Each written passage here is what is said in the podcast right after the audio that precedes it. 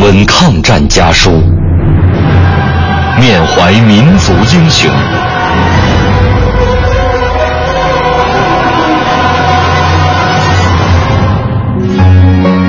纪念中国人民抗日战争暨世界反法西斯战争胜利七十周年文艺之声特别节目《难忘的抗战声音》家书篇。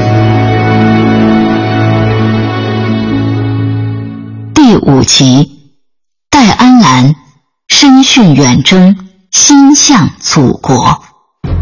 在世界反法西斯战争的东方战场，中国不仅独自抗击日军，而且两次派出远征军支援英美盟国军队。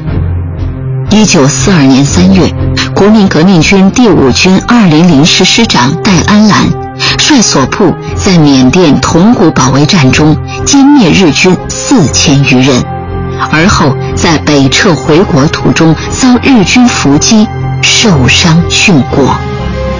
戴安澜将军牺牲后，人们在他的皮包中发现了两封信，字里行间所展现出的家国情怀，催人泪下。亲爱的核心，我此次奉命固守铜鼓，与后方联络过远，敌人行动又快，现在孤军奋斗。决意全部牺牲，以报国家养育。为国战死，是极光荣。你们母子今后生活，当更痛苦。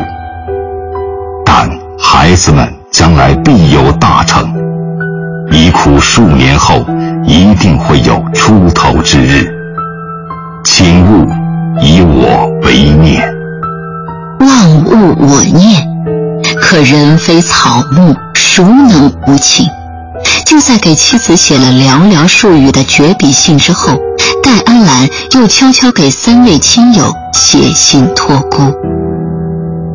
我如战死，妻子精神生活以及痛苦，物质生活断来源，望兄等为我善后。人之相知，贵相之心，想诸兄必不负我。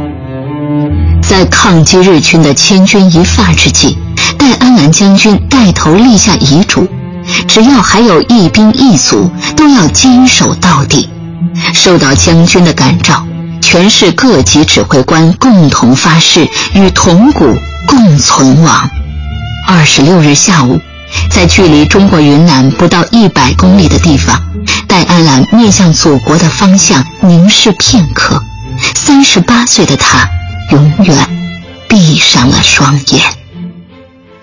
铜鼓保卫战历时十二天，二零零师以高昂的斗志和敌人抗击到底，以牺牲八百人的代价，打退了日军二十多次冲锋，歼灭了敌军四千多人，打出了。国威。本节目内容由中国人民大学出版社二零一五年五月出版的《抗战家书》改编。